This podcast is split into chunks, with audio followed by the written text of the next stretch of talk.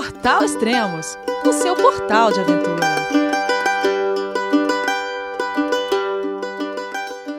Bom dia, boa tarde, boa noite, bem-vindo a Extremos, o seu podcast de aventura. Esse é o podcast sobre o recente caso onde dois jovens, Paulo e Isaías, se perderam na travessia da Serra Fina, uma das travessias mais difíceis do Brasil. Conversaremos com Paulo José da Silva, de 19 anos. E para você que gosta de livros do mundo de aventura, convido a conhecer a coleção de livros impressos do Extremos, com recém-lançados Trek Everest, da autora Alessandra Bibas, um excelente livro para quem sonha um dia conhecer essa trilha encantadora até a base do Monte Everest.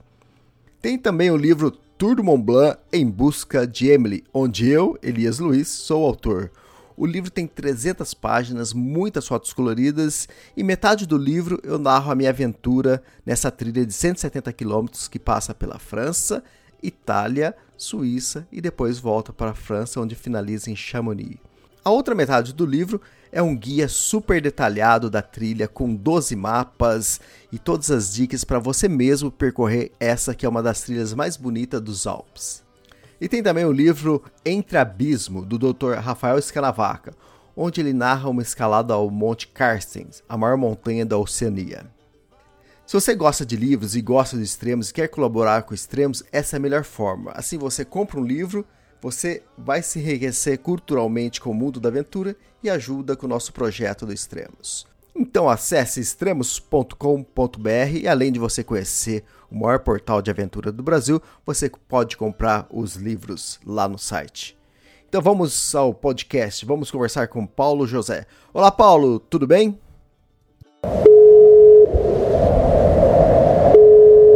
João, é você meu filho? Alô pai, eu consegui. Eu tô no cume do Everest. Eu vi, meu filho. Te acompanhei o tempo todo pela sua página Spot. A família de produtos Spot utiliza tecnologia 100% via satélite para manter você sempre conectado em suas aventuras. Fale de qualquer lugar do mundo através do Spot Global Fone e utilize o Spot Gen 3 para estar sempre rastreado e conectado aos serviços de emergência. Desapareça quando quiser, seja encontrado quando precisar. Saiba mais em findmespot.com.br. E aí, Elias, tudo bom? Joia, cara, passado susto? Ah, passado aí, mas estamos bem. Bom, agora você já está de volta à sua casa, na segurança do seu lar, né? Em Rio das Ostras, Rio de Janeiro. Uh, você e o Isaías, quantos anos tem? 19, ah, os dois. Qual era a experiência de vocês dois em trilhas antes de encarar a travessia da Serra Fina? Ah, nós sempre fizemos trilhas, tipo, desde 2015, durante aqui pela região. Não tem tantas, mas tem algumas, pois Macaé tem, é, tem áreas de serra. Então a gente faz trilhas pequenas, geralmente é vai e volta, tipo, duas horas de trilha, vê, vê alguma paisagem do alto e desce, ou trilhas para cachoeira, essas coisas.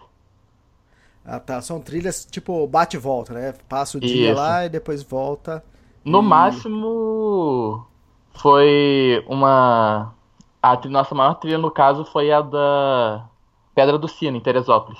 Foi um, tipo, um, subiu, pernoitou e desceu. As roupas e os equipamentos que vocês usaram nessa travessia, vocês já tinham ou compraram recentemente? A barraca, a gente, é, eu já tinha barraca. Roupas, a gente foi comprando é, um mês antes da, da viagem. Uh, a mochila, eu tinha uma mochila bem velha, que é uma mochila do meu pai. Ela tem, tipo, quase 20 anos. Aí ele uhum. comprou uma nova para mim, que aliás essa, essa mochila nova arrebentou em três dias, aí teve que trocar ela. uh, mas basicamente só roupas de, de mais frio que a gente comprou mais em cima do prazo, assim. E que tipo de roupa de frio vocês levaram? Uh, eu levei um casaco impermeável, é, ele era ele tem meio que duas, duas camadas. É um casaco impermeável e por dentro dele tem um outro casaco que é um tecido mais para esquentar mesmo. Uhum. Então você pode usar o casaco só o de baixo, que no caso eu usava para dormir, e quando eu ia fazer a trilha eu botava o casaco impermeável por cima. E em questão de calça, eu tinha uma calça, duas calças segunda pele. Uma eu utilizava para fazer durante a trilha e o outro eu utilizava para dormir.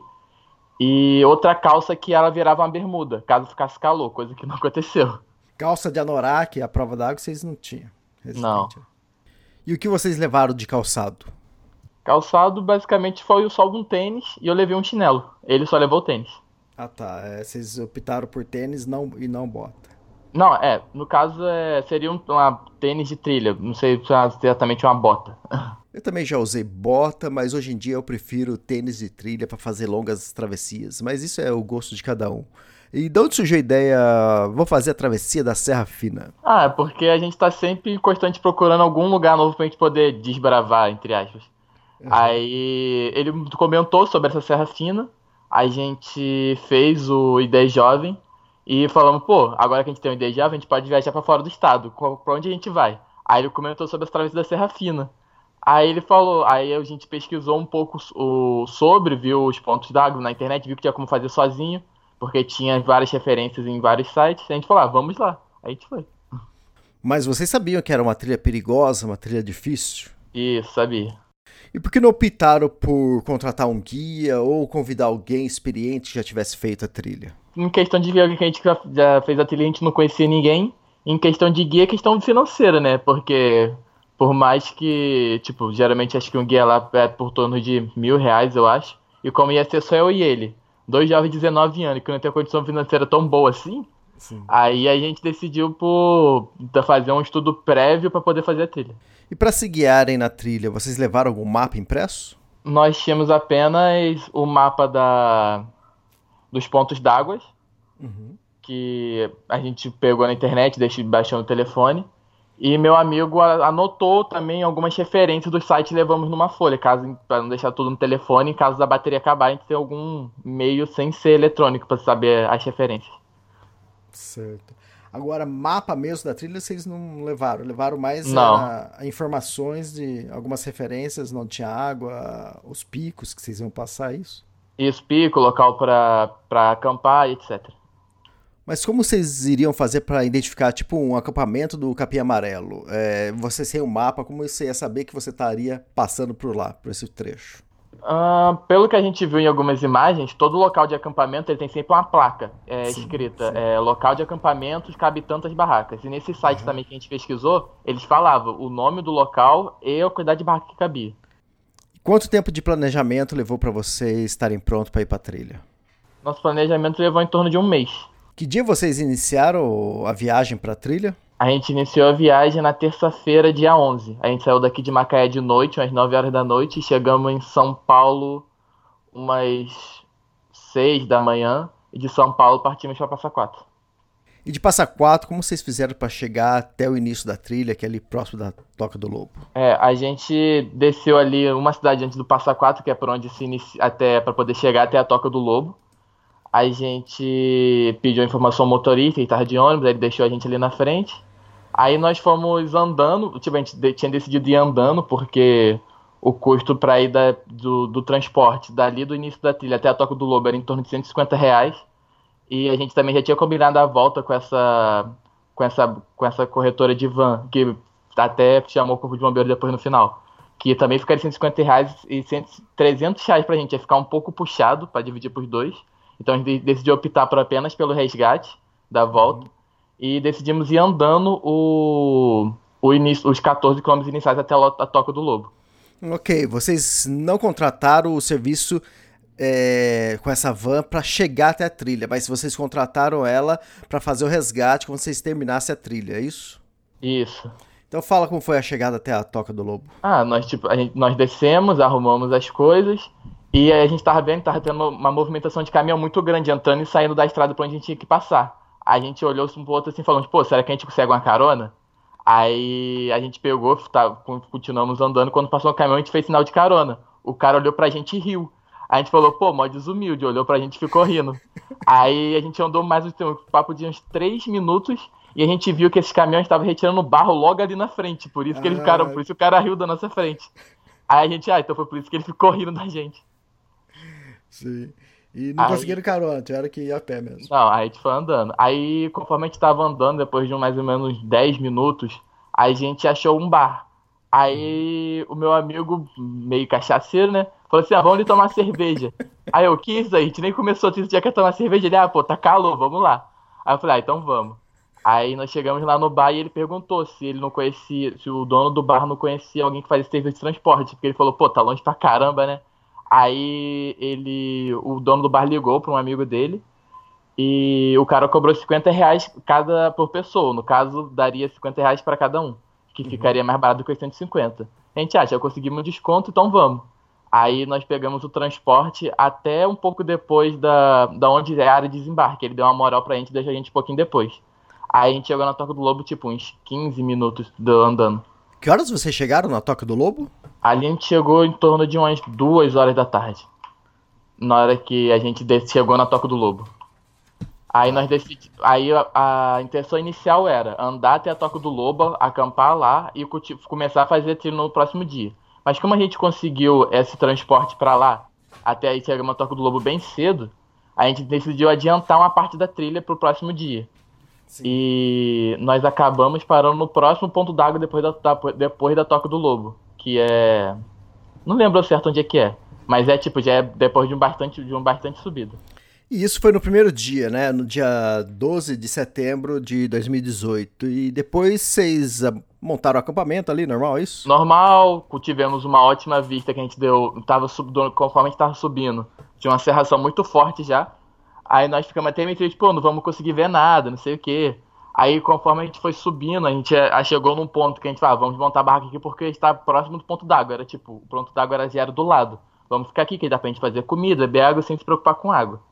Aí acabou que a serração baixou e ficou exatamente abaixo do nosso morro. E ficou uma visão muito bonita, que nós ficamos em cima das nuvens, o pôr do sol, a gente montou a barraca de frente ao pôr do sol.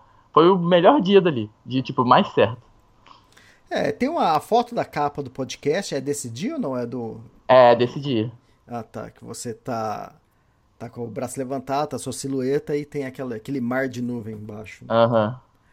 A barraca que vocês usaram é para quantas pessoas? E era, foi uma barraca só para os dois ou cada um tinha a sua? É, era uma barraca para duas pessoas e foi uma só. Que horas vocês saíram, acordaram e desmontaram o acampamento e partiram para trilha no outro dia? Nós acordamos em torno de umas quatro e meia da manhã para dar tempo de arrumar as coisas, tomar o café da manhã e poder partir bem cedo antes do sol nascer. Que a gente queria ver se a gente conseguia pegar o nascer do sol de cima do outro morro que a gente tinha que subir ainda. Que devia ser o morro do Capim Amarelo, é isso? É um morro, é um morro antes do Capim Amarelo. Aí a gente acordou, nós acordamos cedo, aí conforme o dia, quando o dia raiou, assim, a gente já tava lá em cima. A gente conseguiu acompanhar o nascer do sol e depois fomos partindo em sentido ao Capim Amarelo. E nesse trecho alguma dificuldade, além daquele subidão até o Capim Amarelo? Não, foi, foi um dia super de boa. A gente tava, só que eu não tava acostumado com o peso da mochila ainda.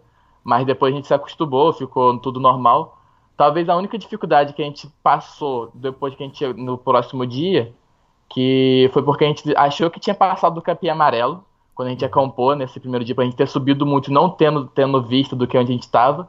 Então, tipo, a gente acabou pegando pouca quantidade de água da fonte. A gente pegou apenas 2 litros cada pessoa, eu e ele. Aí ficou, tipo, um, os dois no total com 4 litros. E sendo que até o próximo d'água era bem longinho. Quanto estava pesando a mochila de vocês, você lembra? Em torno de 15, 16 quilos. E o planejado era fazer a trilha em quantos dias? No quatro dias. Em quatro dias ia fazer a trilha. E a comida era para quantos dias? A comida a gente levou para cinco porque, como a gente iria andar até a Toca do Lobo, a gente gastaria um dia lá. Então a gente levamos comida para cinco dias. Então vocês levaram a comida na conta, né? É, certinha para os cinco dias. Sem pensar caso vocês precisassem de uma emergência. Em teoria foi certinha, só que é. sabe como é que é mãe, né? Sempre coloca aquela coisinha a mais. que, que tipo de comida vocês levaram? Eu levei quatro refeições, no caso semi-prontas, que seria um tal de prato pronto, que você coloca em banho-maria, a comida, ela aquece e você come. Leva, eu levei muitas barrinhas daquela de Nutri para ir comendo durante a trilha, quando sentisse fome. Alguns tabletes de chocolate também. É, é, salame, polenguinho. Tinha bastante comida até. O meu colega que levou comida mais tradicional, levou canjiquinha, levou miojo, levou. Como o plano inicial era uma travessia de cinco dias e agora passou para quatro dias, então melhorou, né? A questão de comida. E como foi o segundo dia de trilha? Ah, o próximo dia tava bonito, tava, tava sol de, pela manhã, tava o tempo aberto, tava em cima daquele mar de nuvens lindo que fica lá em cima. Ah, só que a gente tava à procura daquela próxima quantidade, que a gente foi bebendo água sem saber. Só quando a gente chegou no cabo- cume do capim amarelo, que a gente descobriu que ali era o cume do capim amarelo e que na verdade a gente não tinha passado do cume do capim amarelo. Que foi onde nós encontramos o Vinícius, que ele tava lá com uma mulher, que eu acho que era a namorada dele, não sei.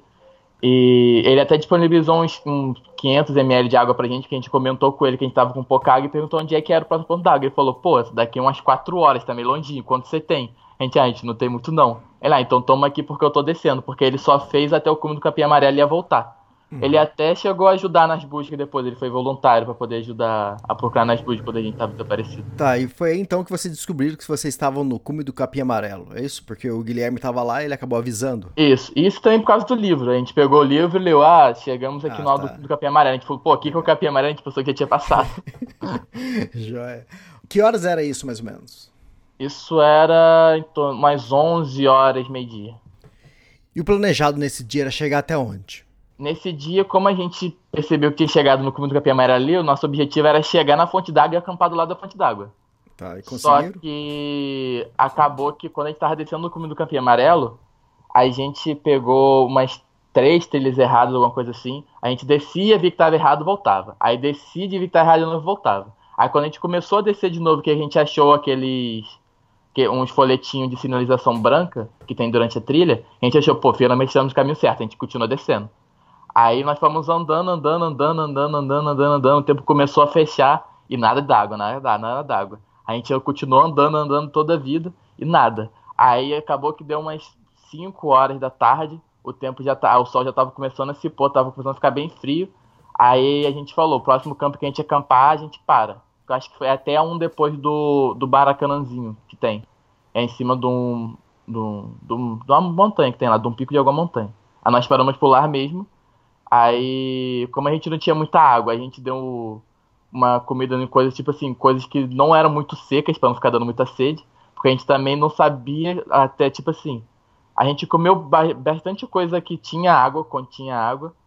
E para no dia seguinte não para sobrar a água que a gente tinha pro dia seguinte, que tinha uns 200 ml de água até a próxima fonte d'água. A gente não sabia se estava tão perto ou tão longe. Já que no primeiro dia a gente tinha se enganado achando que tinha passado. Tá, e, então essa segunda noite também foi tranquila, apesar da já começar a sentir falta de água. É, é foi bem tranquilo até, comparado com o resto dos dias.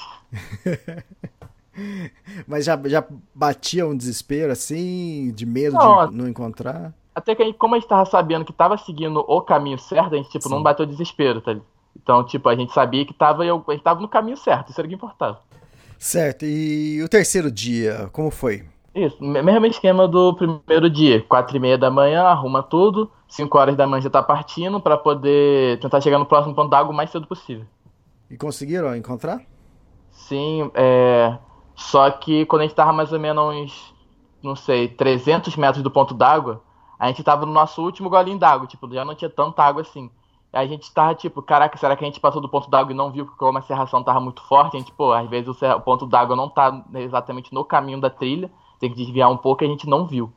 Aí, mas no site não dizia nada que tinha que desviar, então, tipo, realmente a gente tava acreditando fielmente que passava por cima, coisa que realmente passa. E a gente tinha tipo umas pílulas de energético. Então a gente falou, pô, como isso aqui é o nosso último gole d'água, vamos jogar essas pílulas de energético aqui, que a gente bebe, ganhou energia e vamos embora, partir pro próximo ponto d'água. Se a gente, que a gente ficar cansado aqui vai dar ruim. A gente tomou a pílula de energético e começou a andar. Aí até que a gente conseguiu achar o próximo ponto d'água, que realmente passa pelo caminho. A gente passa por cima desse ponto d'água. E o clima nesse dia, como tava? O tempo tava fechado? Tava, tipo, ele abriu o tempo, o tempo de manhã começou aberto, aí dava umas 8 horas ele do nada fechava. Ficava tudo, tipo, era questão de minutos você tá vendo, questão de mais dois minutos você não tá via, via mais nada. E quando vocês encontraram o ponto de água aí, vocês pararam pra descansar, acamparam, o que vocês fizeram? Nós paramos, como eram as 9 horas da manhã, mais ou menos, nesse próximo ponto d'água, nós paramos, fizemos um miojo ali pra comer, que a gente tava com vontade de fazer alguma coisa com esquentar água pra poder comer, que a gente passou vontade na noite passada. Aí a gente pegou água, enchemos todas as nossas garrafas, é, tinha em torno de uns 6 litros e meio de água. Aí, então a gente fez um miojo ali, fizemos uma paradinha rápida e continuamos o caminho. Seis litros e meio de água, os dois juntos. Não, cada um. Cada um. Ah, Isso. muito bom. E vocês ainda estavam longe da, da Pé da Mina. Isso, a gente tava. ah, Não, a gente não tava tão longe assim, não, porque esse próximo ponto d'água é na base da Pedra da Mina. Nesse mesmo dia que nós pegamos água, nós atravessamos a Pedra da Mina. Tá, e vocês acamparam na onde? Nós acampamos no Vale do Ruá. Mas quando a gente tava subindo a Pedra da Mina, quando a gente tava, tipo assim, chegando ali, tem um mirante ali embaixo, quando a gente foi começar a subir, começou a ventania muito forte. Então a gente meio que demorou muito pra subir a Pedra da Mina, porque conforme- tinha hora que a gente começava a andar, o vento ventava muito, e começava a meio que desequilibrar a gente jogando pro lado. Como a gente tava com a mochila pesada, já não tava com tanto equilíbrio assim. Aí a gente tinha que parar, daí sentar no chão, ficar atrás de uma pedrinha, esperar o vento diminuir e depois voltava a andar. Aí ficou, ficamos fazendo isso até o topo. Tá, e depois aí vocês desceram até o Vale do Ruá. Voar e acampamos lá. E até aí tranquilo, porque vocês estavam no tempo certo, vocês tinham água, comida, tava tudo tranquilo até aí. Isso. A partir do Vale do Ruá que começou o verdadeiro perrengue, porque nós chegamos, nós chegamos lá no Vale do Ruá em torno de uma hora da tarde, levantamos o acampamento, sabíamos que ali próximo do Vale do Ruá tinha um ponto d'água. O que, que a gente fez? Para evitar de ficar procurando no dia seguinte, como a gente estava muito cedo, a gente montou o acampamento, deixou as coisas lá e fomos procurar esse ponto d'água. Aí nós achamos o ponto d'água, que não era tão longe, era uns 5, 8 minutos do, da nossa barraca. Aí voltamos pra barraca e, deitamos, porque não tinha muito o que fazer, então a gente deitou pra descansar um pouco. E umas duas horas da tarde assim começou a chover. E ficou chovendo até umas 10, 11 da noite. E como lá o solo do Vale do Ruá, ele é um solo muito encharcado, é, ele, é ele não absorve tanta água. Como, como ficou chovendo por muito tempo, ele começou a, a, não, a não absorver tanto essa água e começou a entrar água dentro da barraca. A barraca foi ficando úmida por causa do solo. Ainda mais ainda a gente tava, como é um solo mais macio, a gente estava deitado, o solo estava meio amassado. Então acabou molhando as- a- o saco de dormir, o isolante térmico estava dentro da barraca, e tava chu- chuva com vento. Então foi o dia que, tipo assim, que não deu mais usar pelo saco de dormir porque ele tava muito molhado. E isso foi. Isso foi. Você falou que a chuva foi desde as duas da tarde até as 10 da noite. Isso. E aí depois ficou tranquilo, aí vocês acordaram no outro dia, que horas pra, pra continuar a trilha? Mesmo esquema, quatro e meia da manhã, café, desarrumar as coisas e partir pro, pro próximo objetivo, que seria a, acampar no próximo ponto, no próximo campo de acampamento depois desses, dos três estados. Que até foi nesse dia que a gente se perdeu. Tá, do Vale do Rá vocês iam descer pelo Cupim do Boi e depois ia subir até. continuar até os três estados. Isso. Tá. E aí, o que aconteceu esse dia? Nesse dia, nessa noite, no caso do Vale do Ruá, ah, quando a gente tava dentro da barraca, a gente chegou a dormir de manhã. Eu não consigo dormir muito. Eu, se eu dormir de tarde, de noite eu não durmo. A gente só ficava deitado lá fazendo nada, porque não tinha muito o que fazer. Do nada, quando tava chovendo, alguma coisa bateu na barraca, tipo, muito forte, deu um maior pancadão do lado do Isaías. Isso a gente que horas? ficou. Isso umas 8 da noite, mais ou menos. Ainda tava chovendo. Aí a gente ficou meio tipo, caraca, que que é isso? E o pessoal lá que a gente tava lendo tem muito acontecimento de ataque de javali. Aí a gente ficou pensando, será que é um javali que tá aqui, mas pô, aqui no Vale do Ruá, acho que não. Geralmente fica mais, acho que fica mais em área de mata. Aí a gente, a gente, a gente escutou que o bicho tava andando em volta da gente, como tava tudo cheio de poça, dava pra escutar ele rodando em volta da barraca, assim, rodeando. A gente, caraca, o que que é isso? A gente ficou meio, meio, meio que com medo do que que era. Mas nós deixamos quieto e continuamos dormindo. Quando a gente levantou de manhã. Ah, não, na verdade, quando ele tava rodando, a gente escutou ele meio que fazendo um barulhinho assim, ó. A gente, ué, que que é isso? É um cachorro? Como assim tem um cachorro aqui? Eu falei, ah, deve ser cachorro do mato, é uma coisa do tipo. Aí quando a gente levantou de manhã, que a gente saiu da barraca, a gente escutou alguma coisa rosnando de dentro do mato. A gente falou, pô, esse cachorro ainda tá aí. Aí a gente, bora ver o que que é. Aí quando a gente nem precisou nada, ele pegou e saiu. Quando a gente foi ver, era um cachorro comum. Eu até esqueci de ver o nome da raça do cachorro, mas é. É, é algum cachorro que é usado em, em caça, essas coisas assim. Que tem um bom faro e esse tipo. Aí nós olhamos assim estranho e ele começou a se aproximar da gente.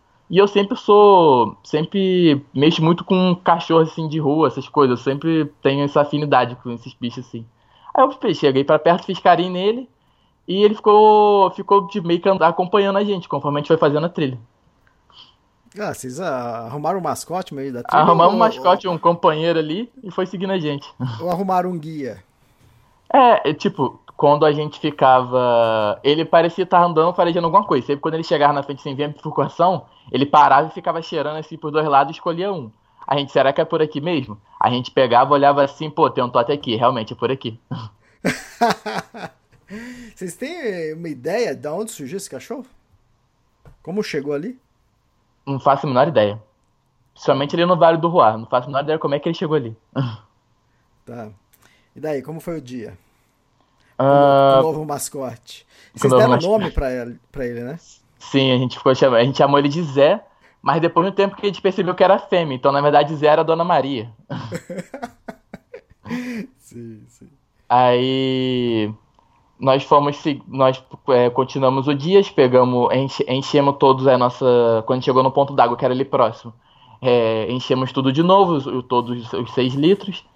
E um negócio desse nosso novo mascote, tipo, que ele era tipo muito companheiro mesmo. O Isaías, ele tem um passo um pouco mais acelerado do que o meu. Então Isaías sempre andava um pouco mais na frente e eu, bem, e eu um bocado mais atrás. Então, ele, ele ficava andando no meio da gente. Quando o Isaías ia muito pra frente, ele andava até o Isaías, ficava andando com o Isaías por um tempo.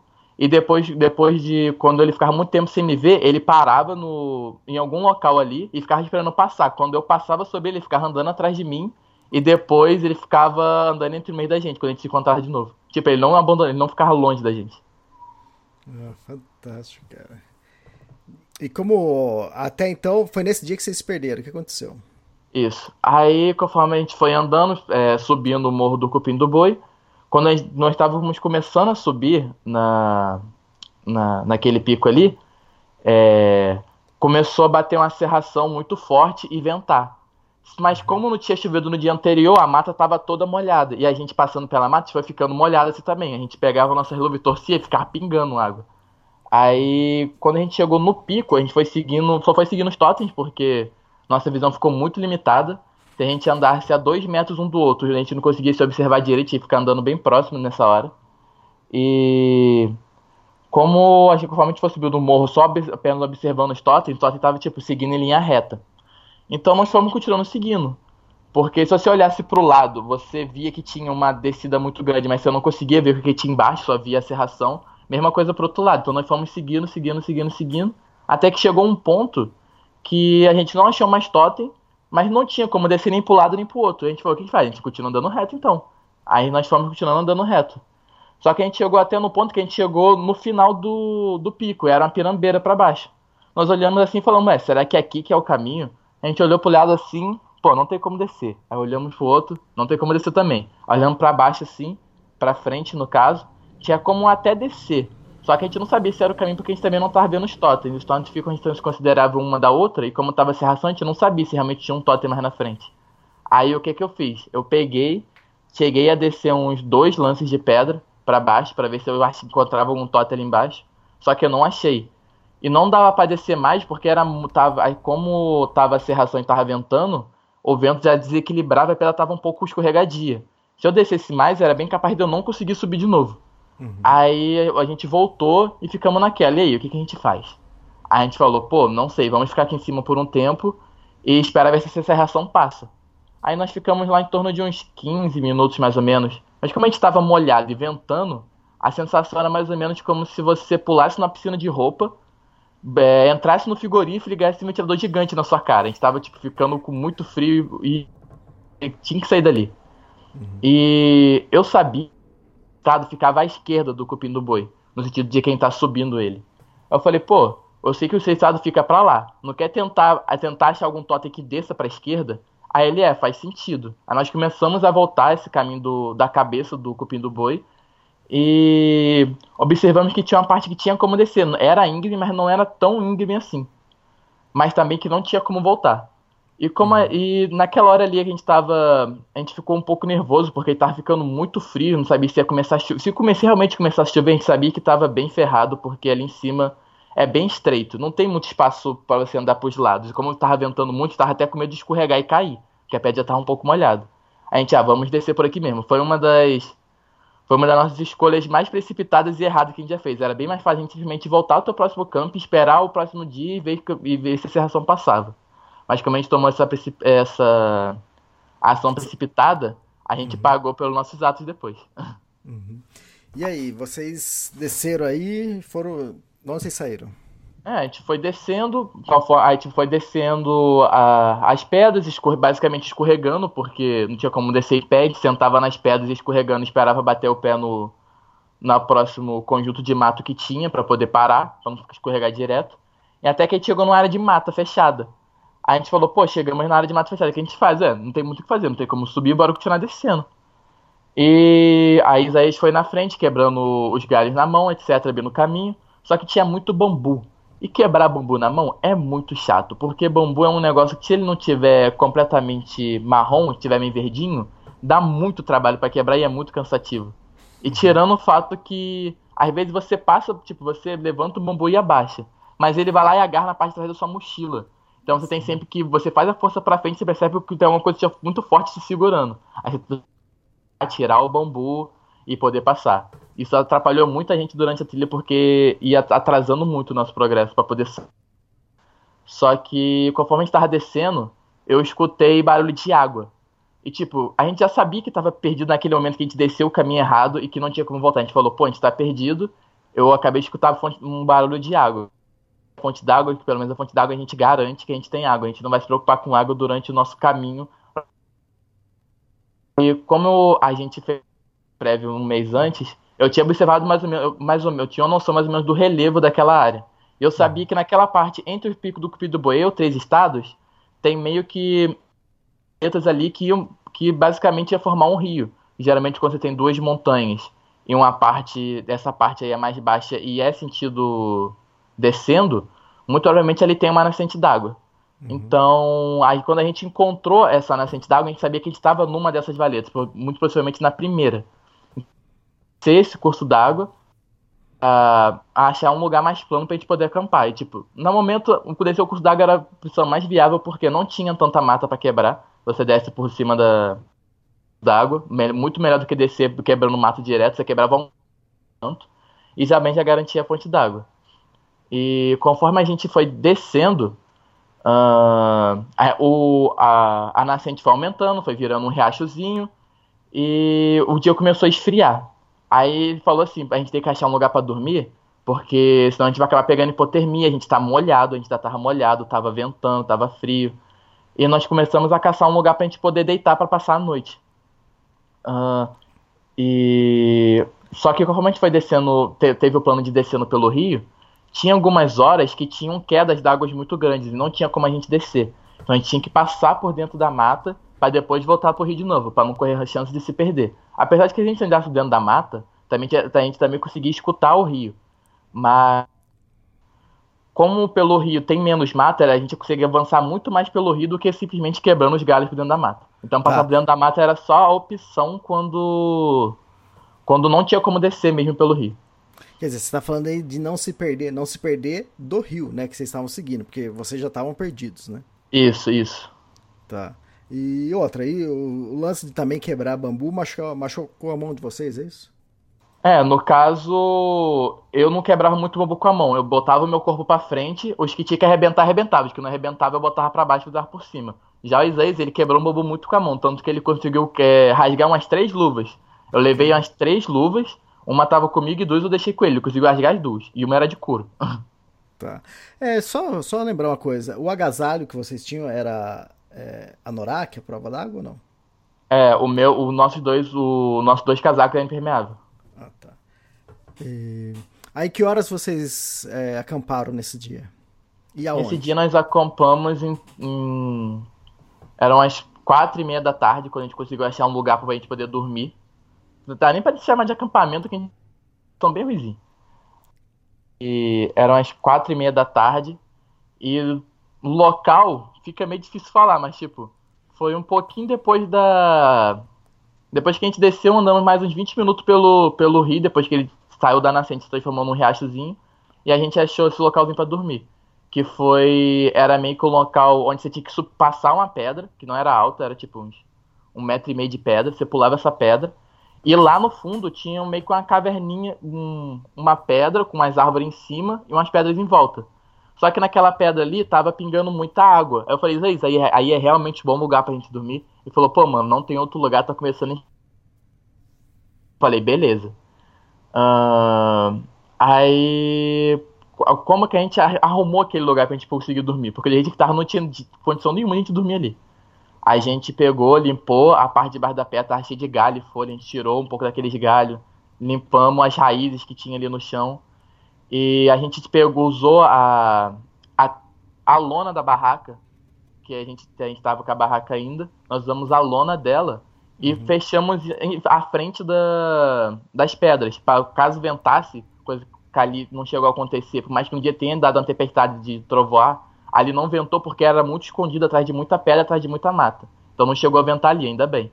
Só que a gente fez essa prevenção ali do, da lona, jogamos os isolantes térmicos no chão e a gente tinha e a gente usou o fundo da barraca como um cobertor, porque como ali era ali em cima daquelas pedras tinha muita raiz e estava minando a água dessas raízes pingando, o como o fundo da barraca é impermeável, a gente colocou ele em cima da gente como cobertor tampando a gente inteiro, e a nossa respiração era meio que, que aquecia a gente ali embaixo, deixava a gente quente.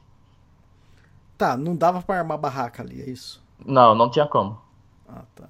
E essa área aí é mais ou menos entre o Cupim do Boi e o, os três estados? Isso. Todo, é, fica. Se você chegar a observar o mapa depois, tem meio que duas valetas ali. A gente, no caso, uhum. ficou na primeira valeta. Tá. Tipo, Isso... tem duas valetas descendo que você transforma em uma. Tá, é essa valeta depois do cupim de boi. É isso. Tá. Sentido três estados. Tá. E como foi a, passar a noite aí nesse perrengue? Ah, a gente. Aí nesse dia, a gente começou a bolar o nosso plano de como que a gente ia conseguir sair dali. Hum. Aí eu usei o meu telefone, vi que o. Que ele estava continuando para nossa esquerda e tinha o curso do Rio. Aí eu comentei com ele: o que, que você acha melhor? Tentar subir os três estados por aqui ou continuar descendo o curso do Rio, que a gente viu que saía na, na BR lá embaixo 354, eu acho, que era divisa, o Rio era a divisa de São Paulo com Rio de Janeiro. Uhum. E ali perto também, como eu tava com, no caso eu tenho um, o, o, mapa do Google baixado no telefone, só que ele não estava muito bem renderizado. Ali perto, um pouquinho perto da estrada, a gente viu que tinha uma parte que não era de não era de vegetação, de muito mais claro, e tinha uns quadradinhos brancos, bem borrado. A gente falou, possivelmente isso aqui deve ser uma fazenda. E do outro lado tinha até uma área que era mais marrom. Eu falei, isso aqui deve ser uma área de desmatamento de eucalipto. Aí, só que, tipo, era tudo uma suposição, mas, tipo, era quase certeza que ali era alguma coisa. Era alguma estrutura de que alguém construiu ali. Não era algo, tipo, natural. Uhum. Aí, aí eu comentei com ele. Ele falou, vamos... É, aí a gente, nós achamos melhor continuar seguindo o rio, porque se a gente decide subir em direção de três estados, a gente não... Se paredão de pedra que não ia dar pra subir, se a gente ia ter que dar uma volta muito grande e acabar ficando sem água porque a gente saiu do, do perto do curso d'água, se ia ter como a gente achar outro local para dormir, sendo que se, você está seguindo o curso d'água, sempre tem umas pedras próximas ali que tem como ficar alojado. Uhum. Então a gente acabou optando por continuar seguindo esse curso d'água. Então aí vocês já estavam abandonando a trilha já. Isso, a gente já desistiu da opção de abandonar a trilha. E como a gente saiu tanto da trilha, é, é, minha mãe chegou, tinha chegado a pegar o contato da mulher que a, gente, que a gente pediu o resgate da van. E ela falou: caso vocês não apareçam no tal dia, eu vou ligar para os bombeiros que. Minha mãe já estava planejada caso acontecesse alguma coisa. Ah, tá. E aí eu já eu comentei com o Isaías: com certeza minha mãe vai ligar para emergência, vai falar que a gente não está no local na hora que a gente quer pra gente estar tá, e vai mandar procurar a gente. Bom, então nesse quarto dia vocês estavam decidindo que vocês iam abandonar a trilha, né? E iam seguir o curso d'água. Isso, porque pelo caminho que a gente fez para chegar nesse curso d'água, não tinha como voltar. E o caminho até o seu estágio a gente não sabia porque era desconhecido. E a, a gente achou a opção mais viável seria seguir o curso d'água, porque quando a gente separou nossos mantimentos e viu que tinha comida para mais. A gente conseguia racionar a nossa comida para bastante dia, a gente falou: ah, é muito mais garantido a gente simplesmente continuar seguindo o curso d'água e tentar sair na pista ou naquela fazenda ali próxima. Então essa foi a nossa decisão daquela na noite, foi ali que a gente começou a fazer o nosso esquema pra gente poder sair dali. Tá. E isso vocês apenas vendo pelo celular, pelo Google Maps. Isso. Aquilo lá. É, visualmente vocês ainda não tinham dado uma olhada como que era a descida. Não, não tinha como olhar. Mata muito fechado. e como foi o outro dia então? No próximo dia. Que, que, era o quinto dia e que seria esse dia seria o dia que você chegaria lá na, na fazenda do Pierre, né? Isso, seria nesse dia. Uhum. Uh, nós continuamos seguindo o curso do rio. Esse foi o dia que, na verdade, a gente mais conseguiu avançar. Porque não, tinha, não teve tanta queda d'água, a gente não teve que dar tanta volta por trás da, da mata. Ah, e no dia anterior a gente meio que tentou dividir a quantidade de dias que a gente estava para fazer. Conforme, inicialmente a gente pensava que a gente ia conseguir fazer em três dias essa, esse caminho. Porque a gente achou que não, não contou que ia ter tanta queda, tantas quedas d'água durante o percurso. E que, e que iria dar tanto trabalho da, a, a fazer o contorno dessas quedas d'água. Só que no segundo dia, no caso, segundo dia perdido, que é o quinto dia de trilha, uh, nós conseguimos avançar muito, porque basicamente não teve queda d'água nenhuma. Então, a gente simplesmente andava sobre os rios ali, passando sobre as pedras, não sei o quê, tomando cuidado para não torcer o pé. A nossa maior preocupação nesse dia era acabar se, um dos dois se machucando.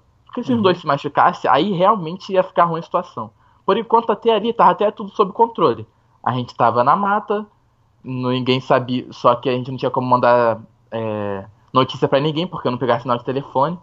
E uma das nossas maiores preocupações era avisar os nossos pais, deixar nossos pais preocupados. Por mais que a gente estivesse bem, a gente só queria falar, a gente tá bem, a gente tem um plano para sair daqui, da, da situação que a gente tá.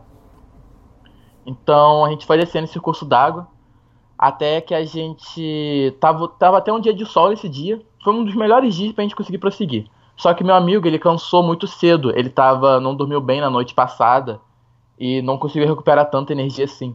Então a gente parou bem cedo, coisa de uma hora da tarde, duas horas, ele já tava procurando um lugar pra gente poder ficar.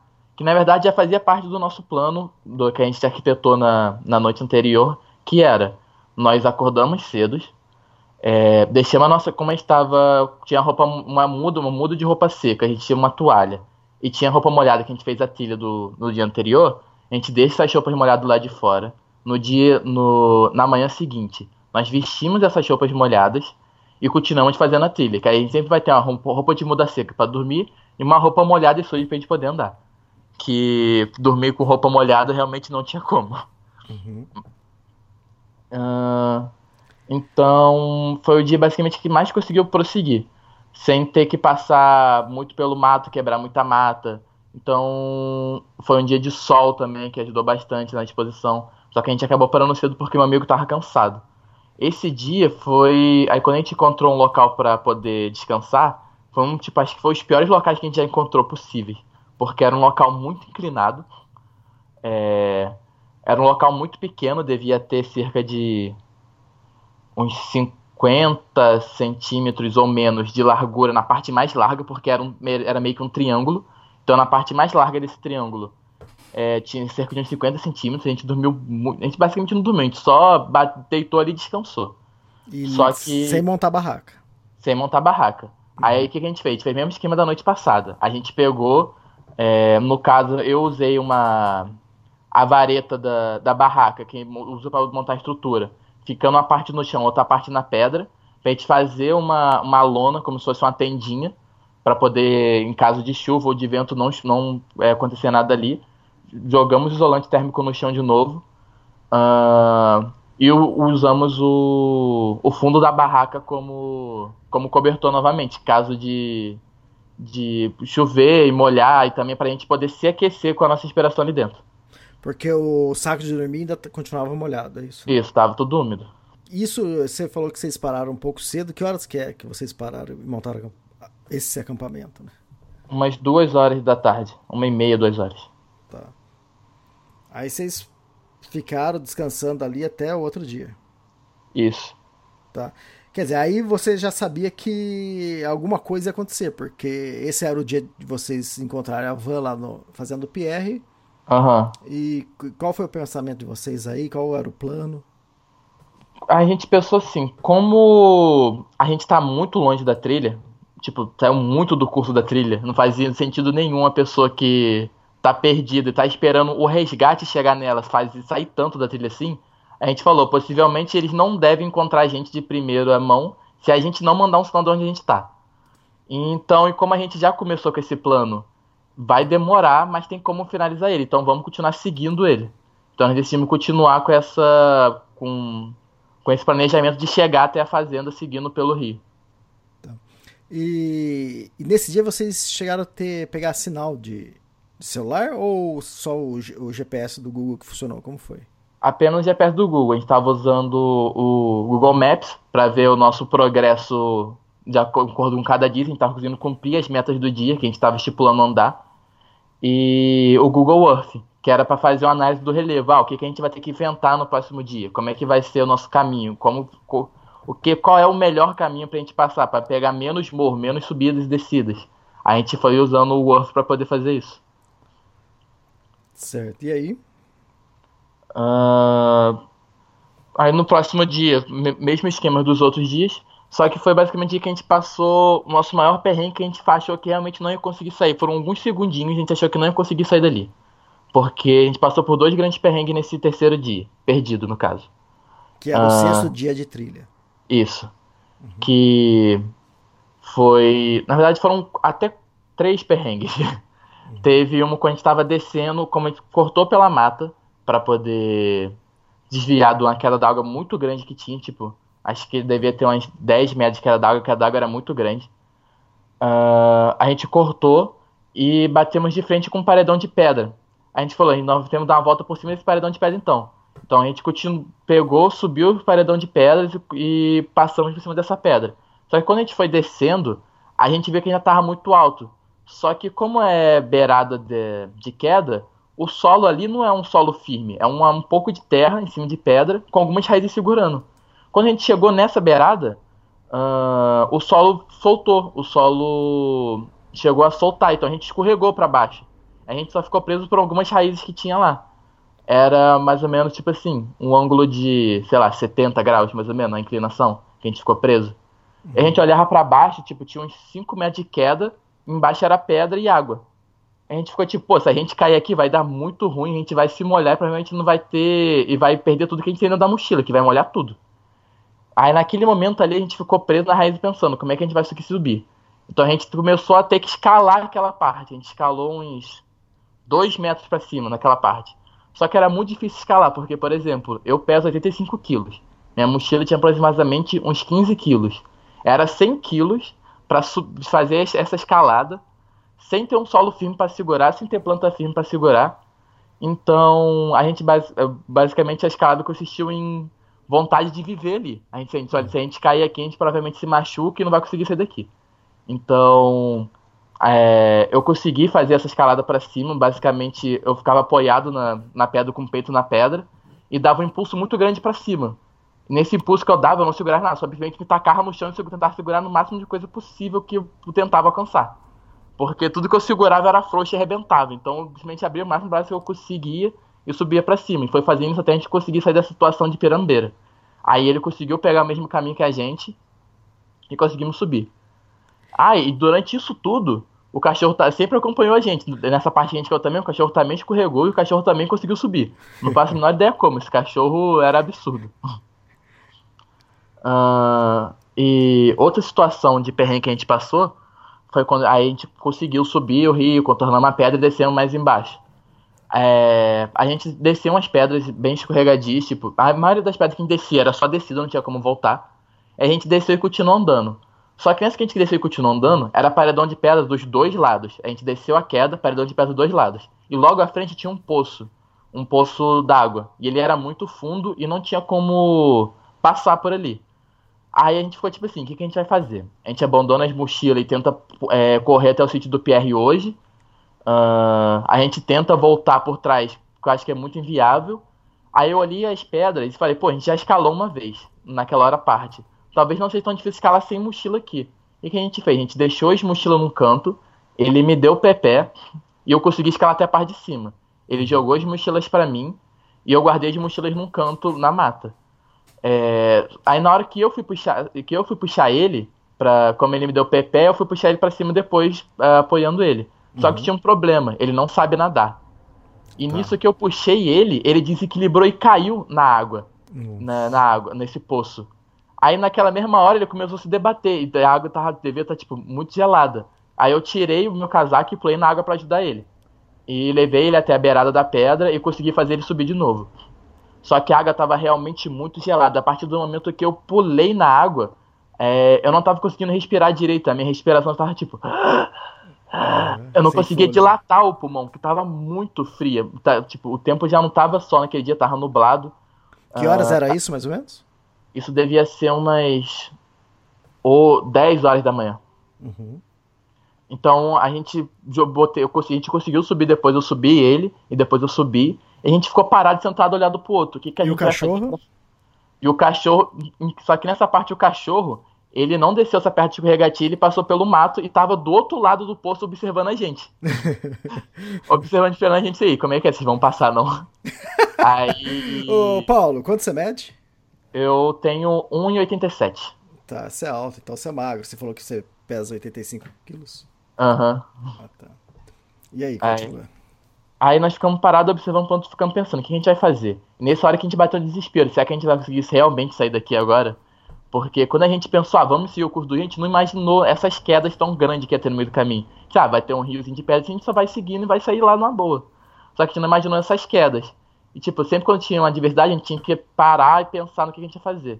É, só fazendo parênteses aqui para explicar, esse é o sexto dia e possivelmente vocês já sabiam que o resgate já tinha sido acionado. Não que vocês acionassem o resgate, porque já estava combinado que se vocês não chegassem naquele dia, no quinto dia, é, sua mãe ou até a mulher lá da van iria acionar o resgate. Eu fiquei sabendo também do desaparecimento de vocês no próprio domingo à noite, quando vi um post do Juratan Câmara, e aí eu comecei a divulgar também. Isso, foi minha mãe e a Patrícia, no caso, que é a, a mulher que a gente contratou pelo serviço da banda, também foi aos bombeiros fazer esse pedido. Tá, legal. Então vamos continuar aí no sexto dia. Então, aí a gente acabou ficando sentado ali mais ou menos 20 minutos pensando o que, que a gente ia fazer. E, e a gente tentou, aí, como a gente não tinha muito o que fazer, a gente falou, ah, vamos tentar voltar para onde a gente passou. Só que era uma queda d'água. E só tinha como a gente subir se a gente passasse por cima dessa queda d'água, a gente desceu por ela.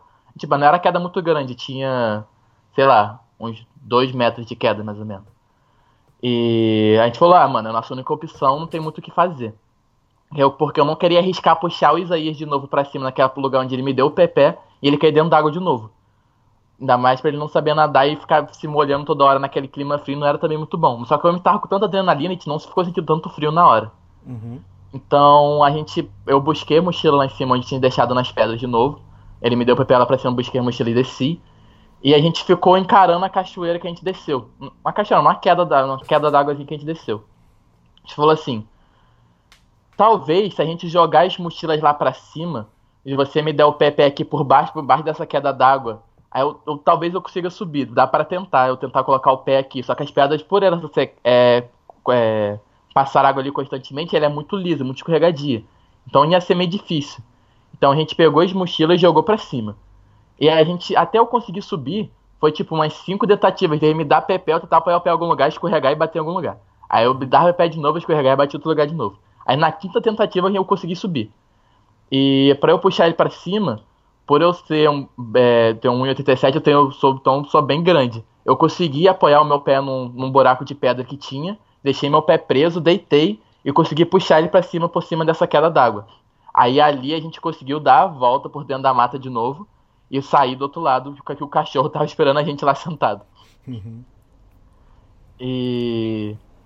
Só que esse, esse, no caso, sexto dia, uhum. foi o pior dia, porque a gente tava começando a chegar. A gente tava um, um quilômetro e meio mais ou menos da, da fazenda. E esse, e esse percurso passava por dois, dois sobe e desce de montanha e era, tem meio com uma, uma virada de curva ali. Geralmente, a gente percebeu que geralmente nessas viradas costuma ter muitas quedas d'água. E quanto maior o número de queda d'água, mais volta a gente tem que dar dentro da mata. Uhum.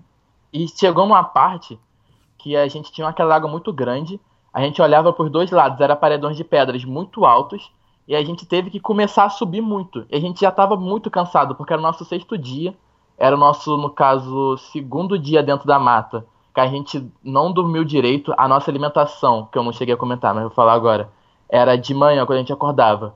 Comia uma barrinhazinha de chocolate, que era um tal, uma barrinha Nutri que a gente tinha, cada um comia um. Uh, uma, geralmente quando dava umas 10 horas, a gente pegava um tabletezinho de chocolate que eu tinha, dividia no meio, cada um comia, vou dizer um pouco de mais de energia. E geralmente quando a gente dava umas 3 horas da tarde, quando a gente já estava acampando, a gente fazia um almoço janta. A gente pegava uma refeição é, considerada é, pesada, forte, com bastante nutriente, pra gente poder jantar, almoçar e jantar e deitar para dormir. E era isso, era nosso, era nosso comida durante um dia. Então a gente já não estava se alimentando exatamente muito bem, já não dormia muito bem. Uh, então a gente já estava bem, bem exausto nesse dia. E nesse dia a gente teve que subir muito. Porque a gente encontrou um paredão de pedras, aí quando a gente ia dar a volta, a gente encontrava outro para na hora de descer. Tipo, a gente subia e descia. Aí nessa que a gente descia, vi que não tinha como descer, tinha que subir tudo de novo que a gente desceu. Uhum. Aí depois a gente tava subindo de novo, eu tinha que subir mais ainda, porque era outro paredão de pedra. Aí a gente descia, olhava para baixo e via que estava em cima de uma pedra enorme e, tipo, até a próxima mata lá embaixo era muito alto. Aí tinha que subir mais ainda. E começou a chegar umas 3 horas da tarde, eu tava preocupado, a gente quis achar um lugar para dormir. O tempo tava começando a virar, começando a começou a chover nessa hora. E a gente falou assim: "Ah, mano, nós precisamos achar um lugar para dormir, senão vai dar, hoje vai dar ruim, não vai ter muito o que fazer. Não vai ter como voltar pro Rio hoje". Então, aí, nessa hora que a gente subiu tanto, a mata já estava baixa, a gente conseguia ter uma visão é, do que a gente fretaria para cima e da altura que a gente estava, a gente percebeu que a gente estava tipo, muito alto. E nessa hora começou a ventar muito. Eu já, eu, eu já estava muito fraco nessa hora, tipo, era andar forçado, e a pedra era muito íngreme. A gente só conseguia subir nas pedras, porque por ser uma vegetação um pouco baixa, a gente conseguia amassar e usar aquela, aquela vegetação como meio com uma escadinha de para ter atrito para poder subir a pedra. Uhum. Não, não tinha como. E. E nisso você estava se machucando as mãos nos espinhos, é isso? Isso, nesse dia foi o que eu, eu tenho um, um caso de corte no braço, esse dia foi o que eu mais machuquei, porque eu tava tão cansado que eu via a espinha assim, mas eu não, não botava a mão no espinho e não sentia mais nada, porque eu não, sei lá, eu tava tão exausto que eu não me ligava mais de cortar a mão. Então, quando a gente tava subindo nessa hora, eu tava, tipo, começando a ficar meio lesado até. Tipo, ah, fica. Ah, a gente tá subindo aqui, ah, vamos subir. Tipo, fica, ficando meio sem noção do que eu tava fazendo, perdi o equilíbrio à toa. Quando eu tava subindo, trope, tropeçava e caía no meio do mato. Teve até uma hora que eu tava subindo, eu tropecei, caí em cima de um monte de espinho e simplesmente fiquei ali, caído ali, porque, ah, tá bom aqui, tava ventando e chovendo. Aí Isaías olhou pra cima, vambora, moleque. Aí é, Isaías chegou a avistar umas pedras logo à frente. Aí a gente falou, vambora, moleque, senão a gente vai acabar morrendo aqui de hipotermia, porque tá ficando muito frio e tá começando a ventar muito. E a gente já tava todo molhado também, conforme andando pelo rio, a gente tem que passar pela água, tipo, molhando até a cintura. Então, aí quando a gente avistou essas pedras, a gente falou, vamos rezar muito, para ali dentro tem algum buraquinho pra gente conseguir se fiar. E na hora que a gente chegou perto dessas pedras, realmente tinha. Era uma caverninha bem pequenininha, mas que dava, só, mas que dava pra gente ficar. Era perfeito, foi tipo o dia que a gente deve, deu mais sorte para encontrar lugar para dormir. se a gente não encontrasse aquele local para dormir, ainda mais no alto, a gente certamente, muito dificilmente, ia, passar aquela, ia conseguir passar aquela noite bem, entre aspas. Então, quando a gente achou essa, essa caverninha, ela tava, como tava chovendo, ela tava pingando muita água lá dentro, muita água. Tava começando a escorrer água lá pra dentro. Tipo, se isso aqui continuar chovendo até tarde, isso aqui vai acabar inundando. Mas como é a melhor opção que a gente tem, vai ter que ser isso aqui mesmo. Aí a gente preparou tudo, é, esticamos a, a lona de novo na frente do buraco da caverna. Como a gente tinha umas cordas, era bem fácil improvisar. A gente passava as cordas pelo buraco da, da tenda da barraca, prendia alguns galhos e fechava as coisas bonitinho. Jogando isolante no chão. A gente usou o saco de dormir dele como um meio de impedir que essa água que tava pingando chegasse até a gente. Tipo, ficou meio como uma barreirinha ali. As nossas roupas molhadas. A gente sempre deixava em qualquer lugar mesmo, porque já tava molhado, não importar. Uhum. E esse foi o dia que a gente mais dormiu. Porque a gente estava muito cansado, muito cansado, muito cansado. A gente Aí vocês fizeram um, uma janta? Isso, fizemos a nossa janta. Nesse dia acho que até que foi algumas das refeições de lá de do que era só botar em banho-maria, que era do prato feito.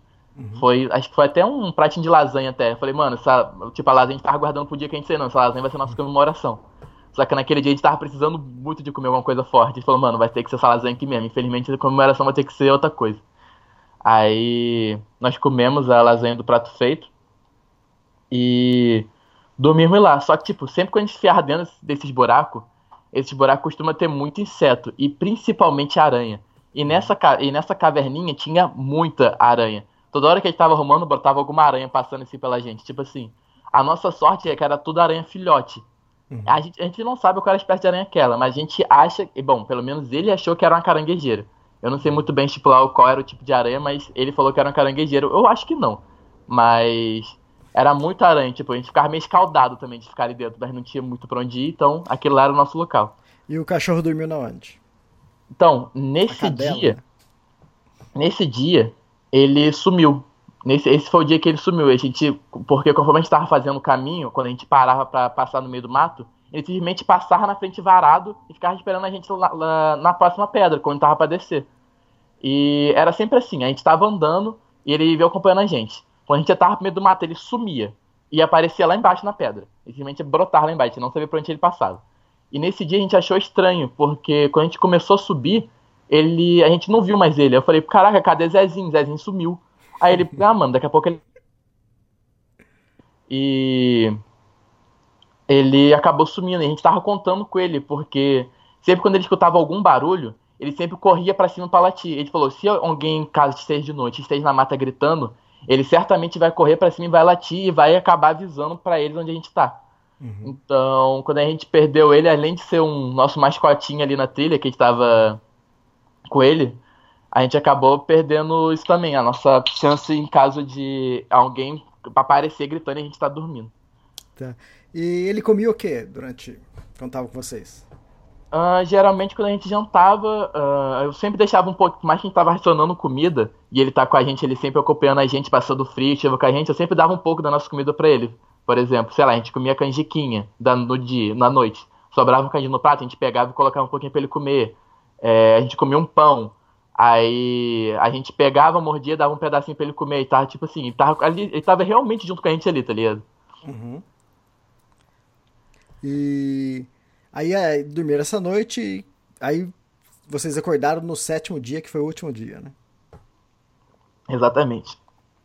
Uh, nesse dia, a gente estava a um, uns quilômetro e pouco aí da, da fazenda.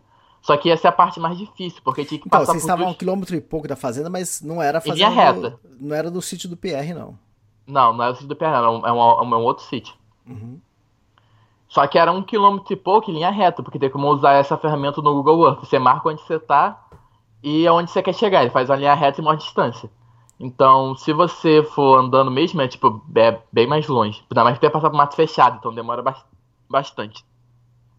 E nesse dia, a gente tava muito alto e tinha que começar a perder nível pra gente poder voltar pro rio, que a gente tava, tipo, realmente a altura muito alta. Então a gente começou a descer. E, e nada, e nada do cachorro esse dia também. Não, esse dia, infelizmente, não achou o cachorro. Eu queria muito ter saído com o cachorro dali, eu queria muito ter levado esse cachorro para casa. Porque, sei lá, ele ficou como se fosse um guardião pra gente, nosso companheiro ali. Ele simplesmente apareceu pra gente do nada e depois sumiu do nada. Quer e... dizer, o cachorro apareceu nos dois dias que vocês estavam perdidos e no último dia que vocês acabaram sendo resgatados, o cachorro já tinha sumido. Exatamente. uh, aí nós descemos, começamos a fazer a descida da trilha e a gente tava, a gente pensou numa estratégia melhor. Pra gente não ter que descer tudo, chegar lá embaixo e ver que tinha, tinha que subir de novo, fazia o quê? Os dois deixava o um deixava a mochila em cima, o outro ficava vigiando a mochila, e só um descia sem mochila pra ver se tinha como descer. Uhum. E foi nessa hora que eu consegui assinar o telefone, porque sempre quando a gente parava em algum local alto, alguma coisa do tipo, eu pegava o telefone e fazia duas coisas. Averiguava o quanto a gente andou e averiguava se tinha sinal. E quanto gente... você tinha de bateria ainda? Isso eu tinha uns 100% de bateria ainda, porque a gente foi sempre racionando. Como a gente levou carregador portátil, a gente foi sempre racionando um pouco de as baterias. Ele só ligava o telefone para fazer, para ver o, o a gente andou e para ver um pouco do terreno, para dar, pra dar uma relembrada no terreno. A gente não gastava muita bateria de telefone. E eu tinha, eu tinha bastante carga no meu carregador portátil ainda, então meu telefone tava, tinha acabado de dar carga no dia, no dia anterior, então meu telefone ainda estava em 100%. Tá. E aí vocês, aí você conseguiu o sinal do celular? Isso, ele desceu... Isso que horas que era, mais ou menos? Isso eram as nove e meia da manhã. Isso, aí nisso que ele desceu, eu peguei meu telefone, Só que, tipo assim, eu tava percebendo que a gente não tava conseguindo andar muito pra frente, porque a gente tava gastando muito tempo só subindo e descendo, subindo e descendo, subindo e descendo. E a gente cansado, já bem cansado, tava fazendo um ritmo muito devagar.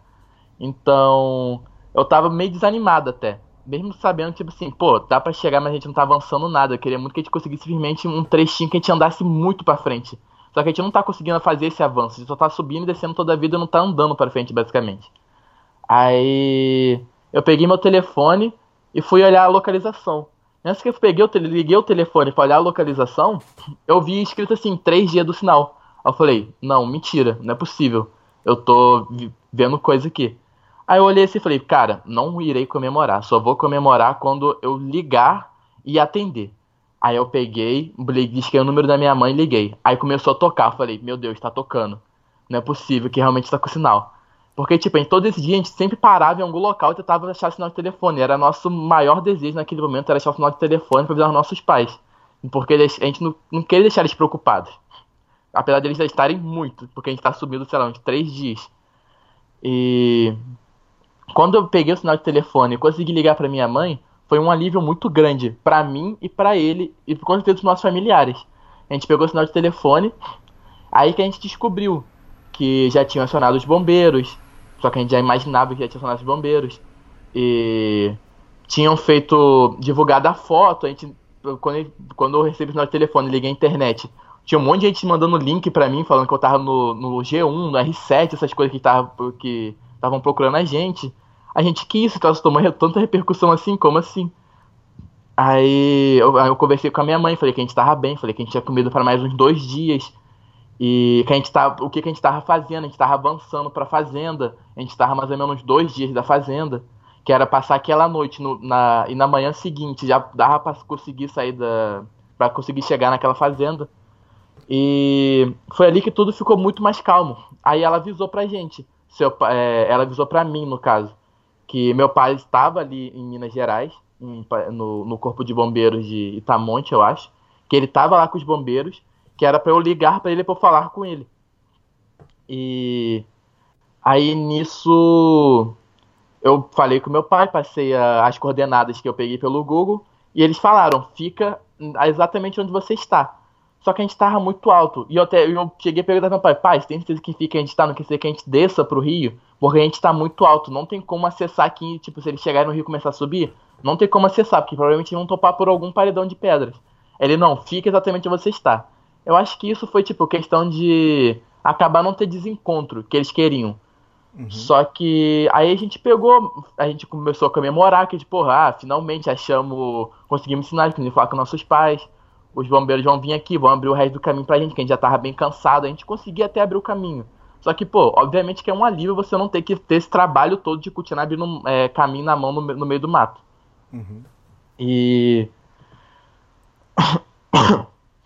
uh, aí a gente ficou lá sentado, a gente comeu o nosso último prato feito, a gente falou, bora comemorar, bora comer isso aqui. Era até um negócio de feijoada. Uhum. Aí a gente, bora comer essa feijoada aqui, vai ser a nossa comemoração. Aí a gente tinha uma botijazinha de gás, eu tinha uma botijazinha de gás e o, e o dele era a base de álcool, ele tinha um litro de álcool lá, que era o fogareiro dele. Uhum. A gente pegou, fez a nossa comida, arrumamos uma tendinha lá porque tava começando a esfriar. Aí uma hora depois, meu pai liga. É, desce, porque tipo, meu pai queria vir com, com, os bombeiros, com os bombeiros e o guia na busca. Só que não deixaram. Aí meu pai falou, desce que provavelmente eles vão vir pelo rio. Eu falei, caramba, eu não perguntei se eles vão vir pelo rio. Aí, tipo, a gente pegou, arrumou tudo e começou a descer pelo descer pro rio. Só que a gente sabe, tipo, a gente imaginou, se os caras tentassem chegar na gente ia ser muito impossível, porque teve horas que a gente simplesmente descia dava de cara com a pedra e mais muito mais embaixo a mata, tipo uns 3, 4 metros de altura a mata embaixo.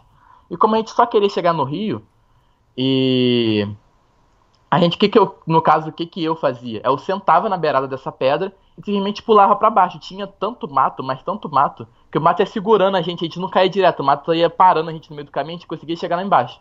A gente chegava arranhado, a cara arranhada, a perna, às vezes agarrava no meio das pernas, dava prensada ali no, no ovo, mas, mas, tudo bem. A gente só que tava, tava com a saída da, da liga garantida. Aí. Aí nisso, no caso, no meu terceiro, no terceiro dia que foi o dia que a gente ficou perdido, a minha mochila arrebentou uma alça. Por causa de ficar de.